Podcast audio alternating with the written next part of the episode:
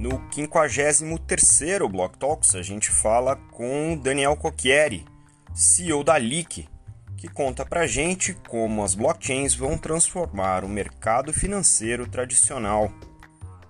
Eu sou Maurício Magaldi e esse é o Block Drops, o primeiro podcast em português sobre blockchain para negócios. As notícias que você ouve aqui não têm qualquer vínculo com o meu trabalho atual, não configuram nenhuma forma de patrocínio, propaganda ou incentivo para o consumo e têm o foco exclusivamente educacional para o mercado.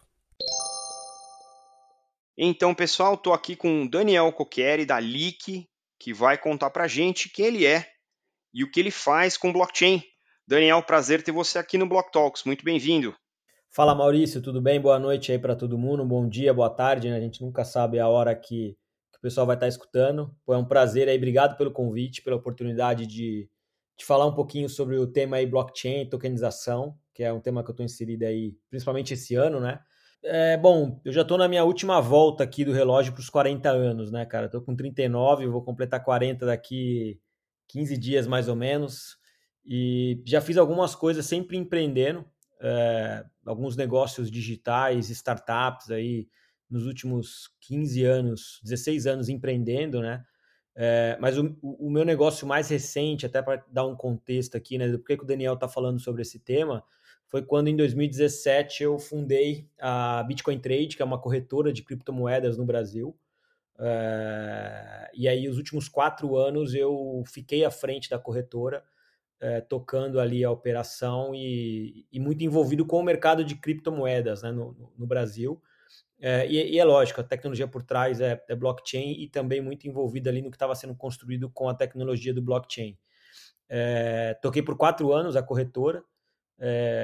A gente era o segundo player do mercado brasileiro aí, em volume, em número de clientes, enfim, era uma operação bacana acabou que a gente começou o ano passado a ser assediado é, no sentido de players entrantes, né? Então a gente conversou ali com Bitso, com Ripple, Binance, próprio mercado Bitcoin, a gente teve um, um flerte ali para vender a operação, né? Para vender e a gente acabou vendendo a operação para Ripple, para o grupo Ripple, que é uma empresa argentina com, com, com, com bastante experiência no mercado cripto desde 2014, a turma da Ripple mexe com cripto, eles acabaram comprando a, a, a, operação da Bitcoin Trade no final do ano passado.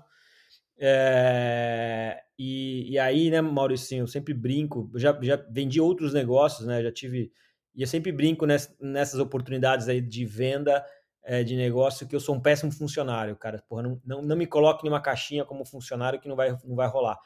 Então, na negociação em si já da venda, eu já tinha posicionado que eu não, não teria interesse em continuar, e, e, que obviamente faria uma transição, ajudaria ali os primeiros meses, mas não, não teria interesse em continuar ali dentro. E só que ao mesmo tempo, né, tipo, a gente está vendo uma transformação é, que está acontecendo, e ainda vai acontecer bem mais, no meu ponto de vista, com blockchain, com criptomoedas no mercado financeiro, e não quero ficar de fora. Eu fui e decidi montar a Leak com foco em tokenização. Né? Então, até para não me estender um pouquinho aqui, mas esse é um pouco do, do meu resumo mais recente aí, empreendendo com, com tecnologia. Né? Boa. E como é que você chegou nas cripto? Porque vocês começaram super cedo com, com a Bitcoin Trade. Como é que foi se expor a isso logo no começo? Como é que foi o clique de lançar lá atrás a corretora?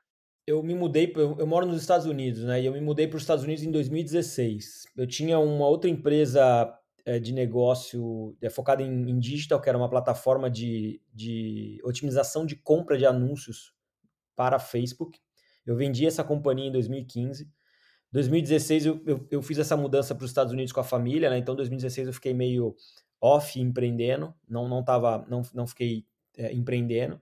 E aí, 2017, já mais adaptado aqui com todo mundo, eu estava olhando algumas oportunidades, mas o clique, né, para eu entender o que é Bitcoin foi um amigo, Maurício, que me ligou. Eu lembro até hoje, era um dia de manhã, eu tava, tava é, é, é, de bobeira assim, ele me ligou. E esse meu amigo, que é o Nilcinho, Nilson Gouveia, um grande amigo que eu tenho lá em BH, ele me ligou e falou: Daniel, se você comprar um Bitcoin aí nos Estados Unidos, cara, a gente consegue vender ele aqui no Brasil por 20% acima do preço. E que é arbitragem, né, para quem não conhece. Mas naquele momento eu falei, cara, puta, eu tô fora, não tô olhando nada, eu passei o ano inteiro meio desconectado de tecnologia. Tinha ouvido muito vagamente falar sobre Bitcoin, mas não tinha ideia do que era Bitcoin. E a primeira impressão minha foi, cara, isso é um golpe. Falei, pô, Nilcinho, você não vai me colocar em uma fria, né, cara? Como assim comprar esse tal de Bitcoin e vender 20% mais caro em questão de minutos aí no Brasil, cara? Por que, que ninguém tá fazendo isso? Se realmente esse negócio é tão bom como parece, e aí ele foi me explicando no, no mesmo dia ali como é que comprava, o que que era e tal. Eu já dei uma pesquisada e como ele é um amigo muito próximo, eu confiei e falei, legal, eu vou atrás desse Bitcoin aqui em Miami, eu moro em Miami. Se eu achar, eu compro e te mando. Cara, puta maluquice, né? Em 2017, tava tudo muito novo. As corretoras da época não estavam não, não aceitando cadastro, não estavam validando. Ele falou, cara, vai na local Bitcoins, acha alguém que vende, encontra com esse cara, fala para esse cara ir até algum escritório, algum café, você dá o dinheiro para ele e te manda o Bitcoin. Aí na hora que ele mandar o teu Bitcoin para essa carteira aí que você criou no celular, manda para mim aqui para minha carteira, ele usava a Foxbit na época, e eu vendo aqui na Foxbit, a gente vai ganhar 20%. Falei, beleza. Putz, fui lá, peguei 10 mil dólares no banco em dinheiro, entrei na local do Bitcoins, achei alguém que estava perto ali, falei que queria comprar, de repente aparece um maluco no escritório, lá estava no escritório, e para passar o Bitcoin para mim, eu com o dinheiro na mão, cara. Coisa de. E eu fui, dei o dinheiro pro cara e falei: Ó, oh, meu, não sai daqui enquanto esse Bitcoin não chegar na minha carteira. Eu não sabia nada, Maurício, nada. Tava. Cara, meu amigo me ligou de manhã, eu tava fazendo isso à tarde. É, então eu tava meio perdidão, mas eu tava confiando na orientação do meu amigo. Falei, cara, faz isso, isso, tá aí a carteira, vai chegar com pô, seis confirmações, aquela coisa toda na época. É, enfim, chegou o Bitcoin, mandei pro. Pra, aí eu mandei pra carteira do meu amigo, ele vendeu na Foxbit e virou 12 mil dólares. Eu falei, putz, bicho, é, vamos fazer mais, vamos embora, vamos, vamos arbitrar isso aqui. Mas naquele momento, no segundo dia ali, no terceiro, eu falei, ah, Nilson, eu vou começar a fazer para mim aqui, eu faço para você também e tal, mas, cara, cada um faz o teu. É, aí eu comecei a operar nas corretoras do Brasil, que na época era mercado Bitcoin, Foxbit, Bitcoin to You. É, cara, mas era um momento do mercado muito muito inicial ali, né, Maurício? Então as plataformas eram muito eram, eram ruins, é, os processos lentos, porque o mercado era muito pequenininho, cara, é, né? Foi um pouco antes da primeira porrada ali de 2017 no final do ano. E ali eu vi um gap de oportunidade, além de, obviamente, nesses, nesses dias ali eu ter entendido um pouco melhor do que, que era a tecnologia do blockchain e Bitcoin e já ter, obviamente, é, é, me fascinado ali por aquilo que foi construído. É, e vi um, um gap ali nas corretoras e a ideia da Bitcoin Trade foi a gente criar uma corretora já muito focada em segurança. Então foi a primeira corretora que nasceu com PCI Compliance, que é uma certificação de segurança. É, a gente nasceu, e a gente foi buscar alguns diferenciais. A gente, a gente pensou, imagina se o cara puder comprar com cartão de crédito. Porra, animal. Pô, cara, né, o preço daquela época, bom, o preço até hoje oscila muito, mas naquela época era mais ainda as oscilações, era menos liquidez. Imagina um cara no final de semana comprar com cartão de crédito. Então a gente entrou com cartão de crédito, é, com PCI Compliance e uma, e uma user experience muito foda. Acho que a Bitcoin Trade ela, ela desenvolveu uma, uma experiência de uso para aquele momento do mercado muito acima do que tinha. É, e aí que a gente ganhou. E, e, outro ponto que a gente começou bem, Maurício, desde o dia 1, a gente falou, cara, a corretora inteira tem que estar tá com processos automatizados, cara. Tudo tem que ser sistema, nada na mão. Naquela época, a galera, pô, a gente conversava, nego de corretora imprimia no papel os extratos e ficava ticando um por um, cara, depósito ou ficava ali na. Era um negócio totalmente manual. E a gente já nasceu, né, a gente lançou em outubro, né, a gente começou a desenvolver em maio de 2017 e nós lançamos a corretora em outubro de 2017. Mas a gente já nasceu, cara, com. É, a gente desenvolveu um leitor nativo para ler extrato de banco, para o sistema ler e reconhecer os depósitos ninguém, sem ninguém colocar a mão.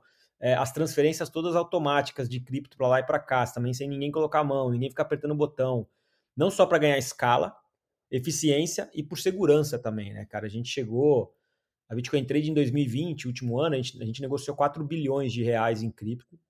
E tinha dia, cara, que movimentava em um único dia 70, 80 milhões de reais entrando e saindo, cara. Era uma loucura, não dá, não dá para ser manual.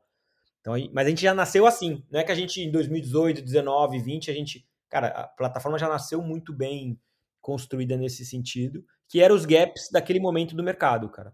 Então foi um pouco dessa visão. Muito legal. Então esse foi o, o, gancho da oportunidade, quer dizer, teve, teve a, a questão né, do serendipity aí, né, do teu amigo, mas também teve uma conscientização do gap do mercado, que era o gap de UX, né? Muito legal essa, essa, esse teu gancho. E aí, bom, você passou a corretora para frente, e aí veio a epifania da tokenização. Como é que você, primeiro, né, você saiu da corretora, como é que você fez para não criar uma questão de competição aí no final das contas, né, porque você está envolvido em cripto ainda, mas como é que você, justamente, né, estando envolvido, como é que você chegou no, no, no quesito de negócio, falou assim, não, acho que existe mercado, né, como você já fez isso oportunamente outras vezes, falou assim, que gap que você está trazendo, né, que você está cobrindo do mercado com a LIC, do, olhando do ponto de vista de tokenização. Primeiro, se você quiser também, obviamente, fazer um resumo aí de, de como é que você é, como é que vocês encaram a tokenização do ponto de vista de negócio. Não, legal. É, cara, hoje eu tenho um non-compete, né? Eu, eu, não posso trabalhar com criptomoedas é, até 31 de janeiro de 2022. Era um non-compete de 13 meses. Então, criptomoedas, né? Basicamente, trocar moeda fiduciária por cripto, eu não posso, eu não posso atuar. É, então, assim, a gente não hoje não, não vem atuando com cripto, é, mas eu tenho não compete nessa área. Aí, é, o que, que eu olhei, né? Assim, Maurício, eu sempre vi, eu sempre gostei muito da tecnologia do blockchain. E nos quatro anos que eu tive à frente da corretora, eu vi alguns projetos nascerem focados em tokenização e morrerem naqueles primeiros quatro anos. Não porque o empreendedor era ruim, não porque o produto era ruim, mas porque provavelmente, na minha visão, o mercado não estava pronto para a tokenização. Né? O mercado ainda estava tentando entender tudo aquilo que estava sendo construído. E eu não sei quanto tempo, quanto tempo você está, Maurício, nesse ensino no cripto, blockchain? Só para. Eu comecei a estudar em 14, mas eu comecei a trabalhar diretamente com blockchain em 17, comecinho do ano. Então, animal. Então, assim, você sabe que 17, 18, até 19 ali a gente era um patinho feio, né, do mercado. Era, era, era, o, era aquela rejeição muito grande, né, como business, né, de, de todo mundo. Hoje eu brinco que hoje a Leak, né, ela tá, ela tá, a missão da Leak é construir uma ponte entre o blockchain e o mercado financeiro, tá? Esse é o nosso propósito hoje. É, e eu brinco quando eu falo com a galera do mercado financeiro que, que eu falei, cara, se eu, se eu mandasse um LinkedIn para vocês ou um e-mail ou um WhatsApp, vocês nunca me responderiam. Como não me responderam muitas vezes, porque cripto e Bitcoin naquela época, ou blockchain, era, era, era um bichinho feio, era coisa de, ah, isso aí não vai dar em nada, isso aí é, é, é, é lavagem de dinheiro, isso aí é pirâmide, né? Tinha uma rejeição muito forte, e, e, nascer, e aí acho que então, assim, tudo questão de time de mercado, né? A tokenização, para mim, ela tá frente, ela tá, é como um, um layer 2 em cima da tecnologia de criptomoedas, né? Ou podemos dizer que é a mesma tecnologia por detrás, mas primeiro cripto chegou é, e, e, agora acho que, na minha visão, a tokenização está abrindo os olhos para o mercado, muito porque cripto chegou onde chegou, tá? E não estou falando aqui de preço, mas de, cara, é, é, acho que a, a, existem excelentes projetos que usam blockchain é, que, vão, que vão reconstruir muitas indústrias aí no futuro breve, cara. E, e, e o mercado agora está percebendo. Infelizmente, acho que eles estão percebendo porque o Bitcoin chegou a 60 mil dólares, né? Então todo mundo abriu o olho e falou: que isso, cara? Que, que maluquice está acontecendo? Mas, mas, enfim, chamou atenção, né? É, mas naquela época, para trás, a gente, a gente é, é, tinha muita restrição do mercado com relação a business, né? E aí, hoje, por que eu estou comentando isso? Porque hoje o mercado está muito mais aberto, o mercado financeiro a qual a LIC está querendo é, é, disruptar com o blockchain, está muito mais aberto, Maurício, para escutar, para entender o que, que é o blockchain, entender o que, que a tecnologia na prática pode agregar, pode entregar de valor ou não, coisa que lá atrás não estava. Então, era muito mais difícil. Aí tem a questão do time, time do mercado, né? Eu entrei no mercado cripto, cara, acho que no time certo. E a gente sabia muito disso. Quando a gente, a gente lançou a corretora, a gente desenvolveu a corretora em três meses, cara. Foi assim, três meses trabalhando de segunda a sábado, só o domingo a gente não trabalhava. É, de segunda a sábado, 12, 13, 14 horas por dia. Porque a gente meio que sentiu que era um time meu, a gente tinha que entrar naquela hora. Tanto é que em 2019, porra, foram criadas mais 30 corretoras, né? A gente entrou, 2018, desculpa. A gente sabia que o cara, a gente tinha que ser a próxima, depois daquelas três que já estavam. E a gente conseguiu, né? A gente foi, ah, é, que é a questão do time, né? A tokenização, cara, eu acho que tem um time muito grande agora. E que se a gente olhar daqui quatro anos, gente vai conseguir entender que, porra, a hora de entrar realmente era lá atrás. Não, não que daqui quatro anos não faça sentido, mas já passou um, um bom upside é, é, é, é, no mercado ali quando a gente fala de, de, blockchain tokenização. Então, essa é um pouco da visão que eu tenho, tá? Por isso que eu decidi empreender e empreender com tokenização. Eu acho que é, se eu for botar aqui, é, eu não tenho não compete, então assim, é, um, é, uma área que eu posso atuar sem nenhuma restrição. É, e é uma área que eu acredito que ela vai, ela vai é, é, crescer bastante a usabilidade. A gente vai sair, Maurício, da ideia do que blockchain é o futuro, que é o que a gente vem escutando há alguns anos, e cada vez mais vem escutando, só que sair desse é o futuro para o blockchain é o presente. Já dá para aplicar a tecnologia e começar a sair. Eu brinco, tem duas coisas que eu escuto muito de blockchain, que é o futuro e blockchain no mercado imobiliário, cara. Isso é o que mais você escuta. Artigos falando de blockchain no mercado imobiliário. Mas são artigos, cara, são teoria. Eu acho que a gente vai sair agora, e é o papel dali que é sair desse teórico e sair desse futuro e sair do mercado imobiliário, inclusive. A gente nem, nem foca muito em, não foca em tokenização de mercado imobiliário.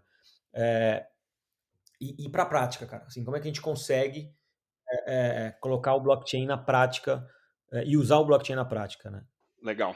Isso me, me, me incita, assim, uma, uma pergunta já na sequência em relação a leak, que é quais famílias de ativos que vocês têm priorizado para tokenizar na plataforma da Leak. Eu acompanho o podcast de vocês, aliás, estão de parabéns por usar essa mídia para educar, que é um pouco do nosso objetivo aqui com o Block Drops também, e ver uma, uma, uma startup do segmento fazendo isso né, para o seu público, eu acho que é, é uma missão super nobre e, e, parabenizo vocês, eu escuto também, acho super legal, mas queria que você explorasse um pouquinho você falou do mercado imobiliário, e, e aí? O que, que a LIC está olhando para agora, curto prazo, o que vocês já estão fazendo, e o que, que vocês estão incitando o mercado a fazer nos próximos, né, nas, nas próximas famílias de ativo? Como é que está isso? Quando a gente está construindo um mercado, educação é fundamental para a base desse mercado novo. É, por isso a importância do teu trabalho aqui, é, de criar esse conteúdo sobre o tema, a importância do nosso podcast também e de outros, e de tantos outros criadores de conteúdo. Eu vivi isso com cripto, cara. Você também viu, então. É, 2017 tinha conteúdo assim de cripto, 2018, né? Os conteúdos eles foram, foram sendo criados. A Bitcoin Trade tinha um viés muito forte de educação. É, eu acho que isso é, é um dos pilares para você ajudar a fomentar e construir um mercado novo. Então, só dando um parênteses aí do que, que a gente acredita nesse, nesse sentido de conteúdo e, e educação do mercado. E aí, dos ativos, Maurício, é... no primeiro momento aqui, a LIC tem sete meses, né? A gente é uma operação super recente. É, embora a gente, já tenha, a gente já tenha 48 pessoas no time trabalhando, tá? E, então, assim, a gente está acelerando de verdade. É, mas no primeiro momento a gente, a gente tá. A gente começou a tatear os ativos, né? Quando a gente fala em tokenização, eu costumo falar uma frase que tudo pode ser tokenizado, mas nem tudo faz sentido tokenizar. Quando você pega na prática, você pode tokenizar qualquer coisa. Tem. Só que nem tudo faz sentido. Né? E, e a gente começou, e a nossa missão esse ano era tatear os ativos que, faz, que fariam mais sentido. É, e, e, sentido, e o sentido de vários pontos de vista, tá? Sentido regulatório, né? A gente tem um, um lado regulatório muito forte na tokenização. Né? Dependendo do ativo que você está tokenizando, a, é, ele pode ser um valor mobiliário e ter restrições do regulador, no caso Brasil CVM, da maneira que você pode distribuir esse ativo. O fato de você tokenizar, eu sempre falo que não, não tira a natureza tributária e, e, e regulatória do ativo. Né? O token ele é só um instrumento, ele é um meio. O fato de eu pegar um, sei lá, um equity de uma empresa e tokenizar e querer ofertar publicamente esse token, cara, isso é valor mobiliário em essência, você não pode fazer uma oferta pública de um token que representa equity de companhia é, sem registro na CVM ou dispensa. Isso olhando. Então, assim, e a gente começou a tatear, né? O que que era, é, é, o que que se pode ofertar ou não publicamente, né? Esse é um ponto que a gente começou a olhar. O que que tem escala, né? Pô, uma coisa que a Leak não queria, cara, eu vou tokenizar maçã, depois eu venho tokenizo banana, depois eu venho e tokenizo pera. Puta, são coisas muito diferentes. Depois eu venho e tokenizo tomate, né? Dando, criando aqui uma, um comparativo, sabe? Ativos muito diferentes, a qual a gente tem que olhar um por um, puta, gasta energia estruturando, aí vai vem um outro, puta, gasta de novo energia. Então, a gente começou a entender os ativos desde esse ponto de vista regulatório, desde escala, que é o que eu estou falando, né? Pô, vou tokenizar é, um ativo que tenha muita escala, que tenha muito ativo igual, repetir, que eu possa repetir o processo e ganhar em escala. É, e, e, foi um pouco do que a gente estava baseando. Então, em um primeiro momento, existe um ativo do mercado de futebol, que é o, meca o, o mecanismo de solidariedade, que ele é um ativo a qual a CVM já deu um parecer formal dizendo que não é valor mobiliário. Então, ali que começou a tokenizar esse ativo de futebol, muito porque a gente poderia fazer é, é, propaganda, né, Maurício? Poderia divulgar, e é importante nesse primeiro momento da empresa divulgar o máximo que a gente puder, que é algo super novo. Então, imagine a gente tokenizar um ativo que eu não posso falar para ninguém. Putz, você, você, nasce travado demais, é mais difícil. Então, a gente começou a tokenizar mecanismo de solidariedade de clube de futebol, tokenizou lá o Cruzeiro, tokenizou o Curitiba, a gente está assinado com mais alguns clubes, mas eu sempre falo assim, o nosso mercado não é futebol, cara, não é. A gente vai fazer algumas operações, mas não é ali que a gente vai focar, né? É, mas é um ativo que cabe na característica que eu comentei. Dá para fazer oferta pública, tem escala, tem muita, muita audiência, isso para a gente é bom. É, como ativo, tá? É, o outro, agora, o que a gente está olhando hoje, depois desses primeiros testes que a gente fez, nesses, nessas operações até agora, é recebível. Tokenizar crédito e recebível.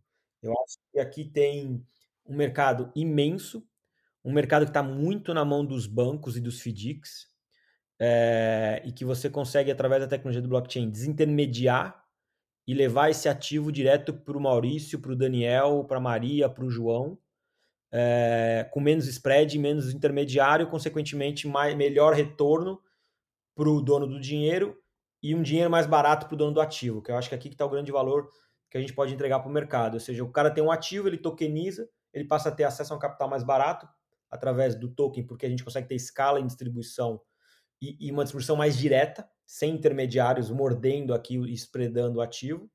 E do outro lado eu tenho o Daniel, o Maurício, o João, que podem comprar um ativo que hoje ele nem tem acesso, porque geralmente quem compra esses recebíveis são os FDICs ou são os bancos. Né? E até chega para gente, mas chega ou o fundo imobiliário. Você vai lá e compra uma cota de fundo imobiliário, mas ali no meio você tem taxa de administração, taxa de performance, é, é, a estruturação, a corretora, você tem uma série de taxas que espreda e você fica com uma parte menor. Então, se a gente puder linkar mais direto dono do ativo, dono do recebível com o dono do dinheiro e usar o token como veículo, como meio, né? O token só é o meio, cara, porque no final do dia o que interessa é o que está por trás do token, o ativo. É isso que o investidor tem que olhar. É, eu acho que é que está um valor. Então a gente está focando muito agora em recebíveis recebíveis é, é, é, e mercado de crédito. É, isso é o que a gente deve acelerar bem em 2022. A gente já fez duas operações de recebíveis, né? E a gente está com mais cinco engatilhadas aqui estruturando para poder soltar na plataforma. Muito legal. Não, e, e aí você está usando a tecnologia, né? E satisfazendo ou cumprindo, melhor dizendo, a promessa do blockchain que é a desintermediação. É literalmente você transformar como um conjunto ou um subconjunto né, de participantes da indústria se é, relacionam de maneira mais eficiente, ou seja, com menos é, fricção, com menos custo, né, e obviamente gerando mais valor para todo mundo que finalmente, né, depois de implementado, está envolvido nisso. Acho que esse é o, o grande pulo do gato do blockchain nas indústrias, é isso. Isso me amarra a minha próxima pergunta, que é uma vez que esses ativos eles estão tokenizados, existe inúmeras, existem inúmeras possibilidades de você é, ter uma, uma camada derivada, né, uma secundária, de outros tipos de ganho, porque esse ativo na blockchain ele tem outra liquidez, ele não é um ativo ilíquido, né? A blockchain permite um, uma transacionalidade é, maior do que o papel numa gaveta. Então, o que, que em termos de dinâmica vocês estão antevendo, uma vez que foram tokenizados os recebíveis, como é que vocês imaginam os demais casos de uso a partir desse token? Estou pensando aqui se vocês não vão ter, de repente, um protocolo de DeFi para os token holders fazerem um staking, é, se vocês não vão ter é, o tratamento dele no mercado secundário simples, né, de compra e venda, como é que está pensado do ponto de vista de possibilidades, uma vez que esses ativos que vocês estão tokenizando, o que, que tem de roadmap, se já não tem nada, né, se não tem alguma coisa, mas o que, que tem de roadmap de você usar ou fazer um desdobramento potencial desse, desse token a partir do momento que você tokenizou esses direitos. Legal, Maurício. Assim, aqui, acho que vale aqui explicar um pouco é, para a galera que está tá escutando a gente. Existem N maneiras hoje de você estruturar uma tokenização, né? É, não, não existe um único jeito de se tokenizar ou de se criar um token no blockchain. E aqui vai depender do blockchain que você está usando é, até a forma que você vai construir aquele token. Né? O que, que a Leak faz hoje? Né? E o que, a gente está querendo tentar? Eu falo tentar porque é, tudo muito novo, a gente está aprendendo também, o mercado está entendendo é, é, é, melhor agora e saindo daquele papo da teórico para prático. É, a gente está tentando enxergar aonde está o valor da tokenização, aonde, ou, ou aonde está o, o maior valor, né? É, e aí, é, algumas diferenças, né, Maurício? Hoje você pode chegar em um blockchain e emitir o token do canal do, do, do podcast do Maurício e botar assim, ó, 10 mil tokens. E, olha lá, 5 minutos. Né? Um estagiário entra lá no Ethereum, baixa ali, busca no Google e tal, emite o token em 5 minutos. Que é um pouco do que eu falo hoje de um token numérico, um token oco. Não tem nada ali, é só um número no blockchain. Não tem nenhuma regra no token, o ativo ele não, é, é só um número. Token do Daniel. A quantas unidades? 5 mil. Não é isso que a Leak faz, que eu acho que aqui tem um valor muito pequeno. A gente, no final do dia, o que a Leak faz hoje? Como é que eu enxergo o que é um token na Leak? O token da Leak, a gente está tentando traduzir o que é um contrato, um contrato financeiro. Vamos pensar aqui uma operação financeira. O Maurício tem um recebível, sei lá, ele vendeu lá para a Petrobras algum produto, tem uma nota fiscal de um milhão de reais para receber daqui a 60 dias. Cara, isso é um ativo, é um recebível. Um bom recebível, que é, é risco Petrobras. É, a chance da Petrobras pagar é, é, é, muito baixa. Ainda mais, ainda mais que você já entregou o produto. É o que a gente chama de performado. É só questão de tempo, tempo e, e custo do dinheiro para aqui. Geralmente o Maurício pega esse ativo, vai no banco, o banco oferece um desconto para comprar esse ativo do Maurício, uma série de burocracia, documentação, tenta enfiar ali uma taxa maior para o Maurício, ou esse ativo, dependendo da, da operação, cai num FDIC, o FDIC compra, enfim, você tem ali alguns instrumentos hoje para o Maurício é, é, antecipar esse ativo para ele. O que, que a gente faz com a tokenização? A gente fala, Maurício, ó, faz o seguinte, Vamos, vamos escrever um smart contract, um token, com algumas regras desse teu contrato de aluguel, dessa tua nota fiscal aí, desse teu recebível. E vamos colocar aqui, é, por exemplo, regras de deságio, que você vai vender esse ativo por um preço mais barato, o preço do ativo com deságio está no próprio token. Imagina que o token ele vira uma interface no blockchain com regras daquela operação financeira. Tá? E, e aí, que isso é o smart contract que a gente constrói. É, então a gente constrói um, no token regras de data de pagamento. Vamos supor que você tem aí um, um, um, recebível que você tem 10 parcelas, vai ser que nem a gente fez, né, que é um contrato de aluguel lá da Porsche, são 33 pagamentos. As 33 parcelas estão dentro do token, a PMT, o deságio ou juros, a gente pode tratar aqui de deságio ou juros, é, as informações de, de quais parcelas já foram pagas, quanto já foi pago desse contrato, quanto falta pagar, tudo isso está dentro do token, programado em um blockchain em um smart contract. A gente programa um método de pagamento, de distribuição do, do, do, do pagamento da parcela. Né? Então, no final do dia, quem faz o pagamento dessa parcela? Né? Eu comprei um token que está lastreado em um pagamento de um aluguel. Maurício, o, o, aluguel foi pago. Como é, eu tenho direito a, sei lá, 10% desse pagamento de aluguel, porque eu tenho 10% dos tokens que representam esse pagamento do aluguel. Quem é que me paga os 10%? Cara, é o próprio token, está configurado para ele distribuir de acordo para todas as wallets que tem o token, de acordo com a quantidade de cada, cada wallet e cada token, né, a proporção. Então a gente constrói tudo isso no blockchain. Eu brinco que é quase que uma a gente desenvolveu hoje uma aplicação DeFi, só que semi semi centralizadas, porque a gente tem algumas carteiras que podem transacionar com esses contratos. Não é igual o DeFi que você conecta a tua carteira e sai transacionando. A gente não, tem carteiras que são têm permissões para executar esses, esses contratos do smart do smart contract que a gente desenvolve aqui na Leak. Então, isso que a Leak faz, cara. Aí no final do dia a gente pode traduzir que esses nossos tokens, eles são uma interface pública de uma operação financeira, a qual ela é imutável, a qual ela é transparente, a qual ela é auditável e ela é segura pela tecnologia do blockchain, entendeu a segurança da tecnologia do blockchain. É isso que a Leak constrói. E, e por que, que isso pode ter valor para o mercado, cara? Porque eu, eu consigo desintermediar alguns players do mercado, cara. É, então você imagina que um dia uma, uma, uma empresa aí que origina operações de recebíveis, a gente tem vários, ela pode emitir um token dela com as regras daquele contrato tudo no token, e vem uma XP, um BTG ou um mercado Bitcoin, uma Bitcoin Trade, uma Leak, distribui esse token, a regra está no token, ou seja, os players não precisam confiar um no outro. Eu não preciso de uma B3 aqui no meio para dar confiança nos players. né? Ou seja, é, a gente conecta muito mais direto a, a, a, as, as pontas desse mercado, colocando as regras do contrato no ativo, no blockchain.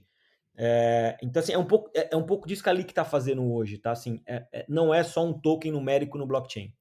Então, isso é importante a gente. E aí, dentro disso aqui que eu expliquei, Maurício, aqui já eu sei que complicou um pouquinho para a galera que está escutando, mas, cara, é assim mesmo. Quando a gente falava de Bitcoin em 2017, quase ninguém entendia, né? Tu não falava, mas como assim? Blockchain, como assim? Bitcoin, como. Como usar, né? Então, aqui é igual, cara. Com o tempo a gente vai tendo cada vez mais conteúdo sobre e entendimento, e explicações e, e conteúdos é, é, que vão acrescentando além do que eu estou falando aqui, né? Tem bastante coisa já. É, e, e aí você tem, voltando um pouco da tua pergunta também, além disso que a gente faz, você tem o roadmap de mercado secundário, que um token, é, a gente vai abrir o mercado secundário dos tokens agora em janeiro na LIC, janeiro é a nossa previsão. É, a gente está tá muito focado, Maurício, em tokenizar ativos do mercado financeiro, ou operações. Então, assim, Hoje eu não vejo muita gente pegando os tokens que a Leak possa vir emitir e fazendo stake em uma, em uma, em uma plataforma cripto centralizada, enfim, a gente ainda tem, a gente ainda está muito mais, eu acho que a gente está muito mais ligado como Leak hoje em tentar levar a tecnologia blockchain para dentro do mercado financeiro, mercado de capitais. E aí, obviamente, você tem algumas regras aqui que você tem que, tem que, tem, tem que seguir, porque, obviamente, é um mercado um pouco mais fechado do que o mercado DeFi, que é então, assim, a gente está tentando criar um meio, um meio termo ali, tá? Nem tão descentralizado, não porque eu não acredito, eu acredito, pra, acredito demais, acho que tem, mas acho que tem uma transição. E como é que a gente pode levar isso para o mercado financeiro, cara? Acho que essa é a nossa missão. Uh, e aí, pô, tem, tem, vai ter mercado secundário. Uh, o que, que é um token no final do dia? Ele é, uma, ele é uma representação digital de um ativo fragmentado. Então, com isso, o que, que significa? Que você vai ter mais liquidez. Né? Ou seja, eu posso pegar um ativo que hoje, às vezes, o Daniel só poderia comprar se ele tivesse um milhão, ele pode comprar 100 reais. Aí o outro compra 100, o outro compra 100, o outro compra mil, o outro compra 500. Então, se dá mais liquidez porque você fragmenta, né? Então, é mais, um, mais uma característica que vai ajudar, enfim. Cara, eu falei pra caramba aqui, eu não sei se tá dando pra acompanhar ou se eu tô, tô, me, tô me fazendo entender, cara. Não, tá, tá sim, o pessoal tá bem acostumado aí com, com os termos, né? Eu tento ir no, nos episódios regulares semanais, conforme as notícias vão acontecendo, eu trago um pouquinho de, de explicação também dos, dos jargões para o pessoal não ficar perdido. Então, quem acompanha os episódios regulares está acostumado aí com, com o vocabulário. Eu te agradeço essa explicação super detalhada e eu acho que, do ponto de vista estratégico, até queria que você comentasse um pouco, né? Você falou de estar tá focado em levar a tecnologia para o mercado financeiro tradicional, ou seja, você está é, criando o que na Web3 agora a gente chama de on-ramp, né? Muita gente, ah, como é que eu faço para começar a usar cripto, blockchain? Bom, tem o on-ramp, né? Como é que eu, eu me aproximo desse novo mercado, me aproximo dessa nova tecnologia, dessa nova é, maneira de usar a tecnologia? E eu estou vendo que vocês estão montando aí uma estratégia de on-ramp para o TradFi, né? O mercado de finanças tradicionais, começar a pensar em como é que as coisas que esse mercado já faz podem ser feitas de maneira muito mais eficiente, usando mecanismos descentralizados como as blockchains para fazer isso de maneira mais barata, com maior rentabilidade e alcançar um maior número de pessoas também. Então, esse, esse, esse lado da estratégia ficou bastante claro e a mecânica que vocês adotaram também. E eu queria mergulhar um pouquinho agora, se você puder falar para a gente, como é que vocês selecionam a tecnologia, né, a blockchain, e quais blockchains vocês estão utilizando para cada caso de uso ou para cada ativo? Se tem alguma diferença? Como é que vocês configuram o stack tecnológico, né, as, as opções tecnológicas, de acordo com, com o caso de uso? Vocês estão usando uma blockchain, duas blockchains, dez blockchains, nenhuma blockchain? Como é que vocês estão fazendo isso? E aí, é, para que, que tipo de ativo, né, com que, com que blockchain? É, hoje a gente está, hoje a Leak ela está integrada em quatro blockchains diferentes. É, a visão que eu tenho de blockchain é que vai ser agnóstico, tá?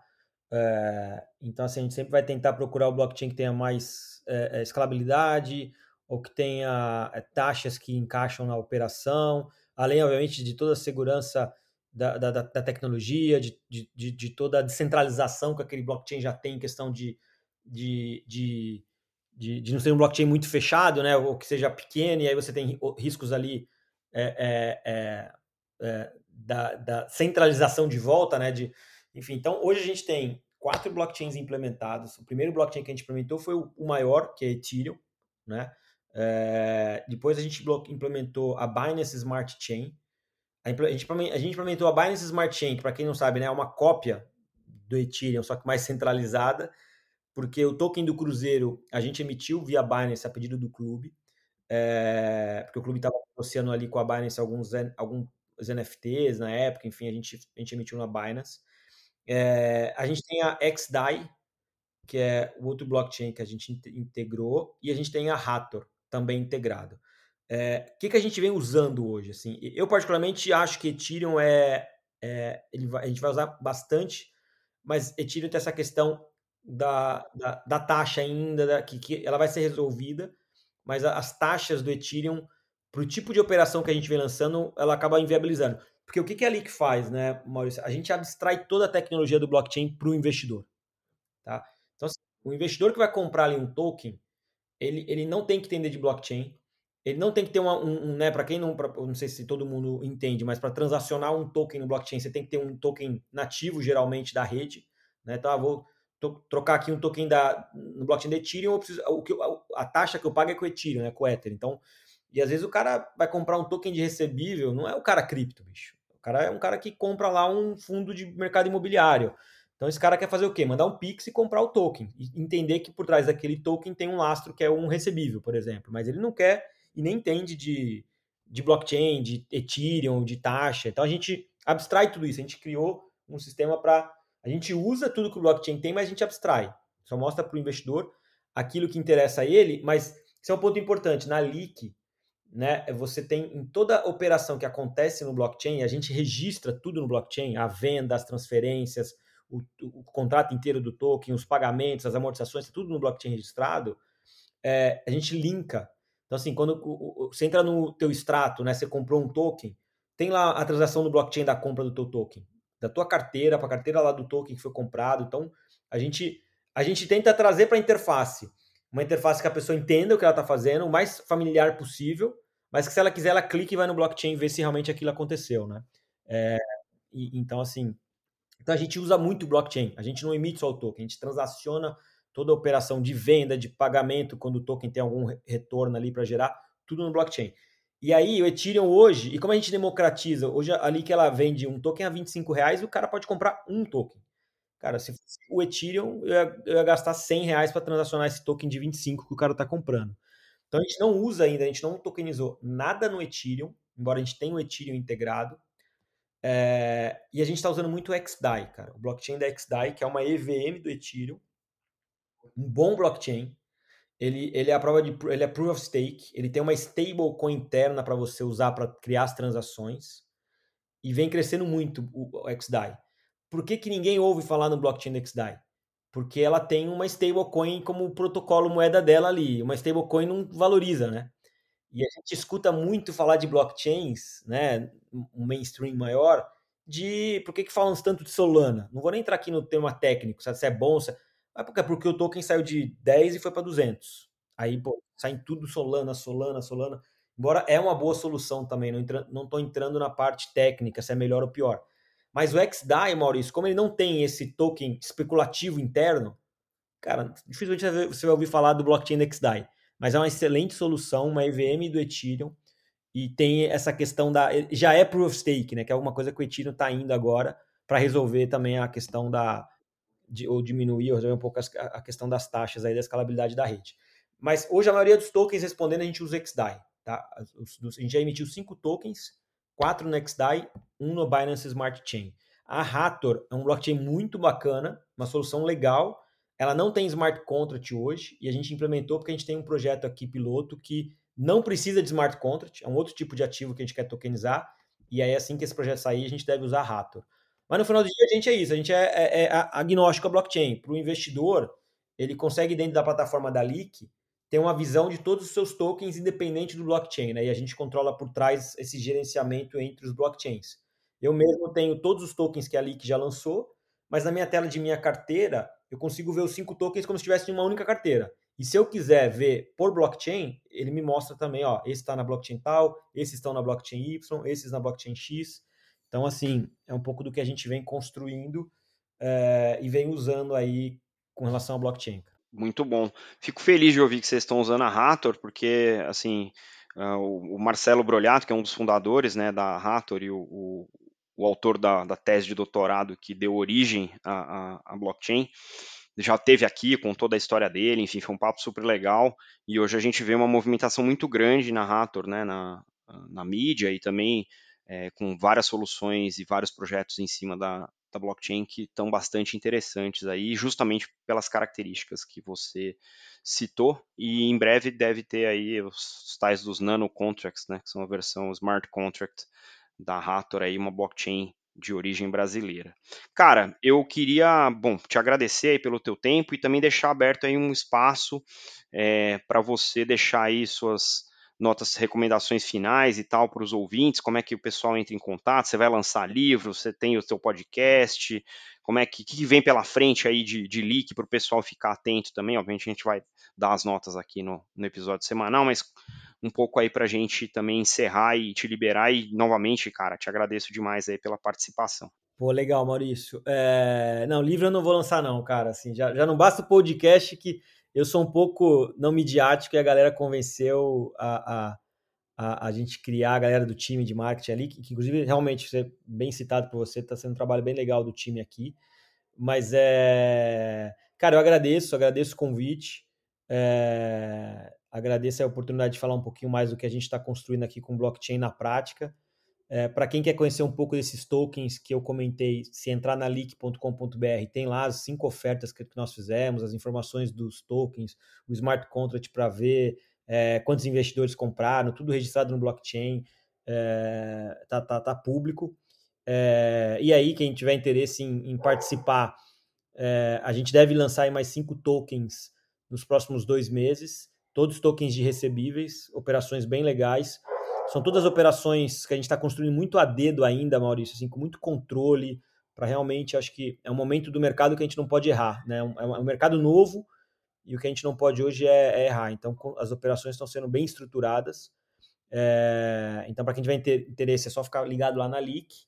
E, cara, poxa, obrigado demais pelo papo. Quem teve a paciência de ficar até agora escutando aqui a gente falar, é, só vou falar que está bebendo água limpa e quem bebe água limpa primeiro vai vai colher lá na frente. Então, é, eu sempre assim, imagina que o cara que está estudando isso, querendo entender isso, né? Isso, blockchain, isso, tokenização, ele está tendo uma segunda oportunidade quando quem, quem não teve lá com Bitcoin em 2017, cara. Ou seja, é, esse cara que está começando a entender o que, que é tokenização, o que, que ela pode ser aplicada, o que, que ela pode mudar, é, e como é que eu acesso esse mercado, quem são os players, quem são os caras sérios, quem é, com certeza esse cara vai estar à frente quando essa tecnologia toda começar a acelerar, igual aconteceu com cripto. É o, que, é o que eu acredito, né? Muito legal. É, a gente está, como, como a gente fala aí, né, na, nos, nos twitters da vida, né, a gente ainda está cedo nesse mercado. Então, se você tem curiosidade, é bom também começar e começar do jeito certo, né? Então, procurar se educar, fazer sempre a sua própria pesquisa e ficar de olho aí nas novidades também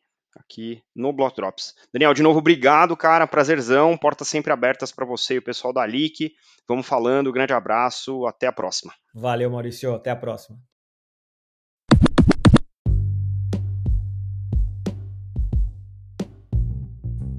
Você pode ouvir o Block Drops Podcast nas plataformas Anchor FM, Spotify, Google Podcast, Apple Podcasts, Numis e iColab.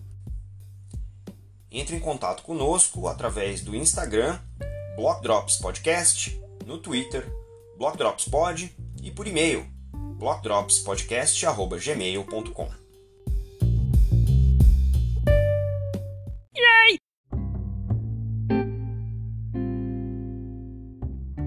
E o salve de hoje vai para o Daniel Coqueri, que tomou aí seu tempo para falar conosco, e também para o Ben e para o Thor, os Golden Retrievers do Daniel que fizeram uma participação especial no episódio. A gente fica por aqui.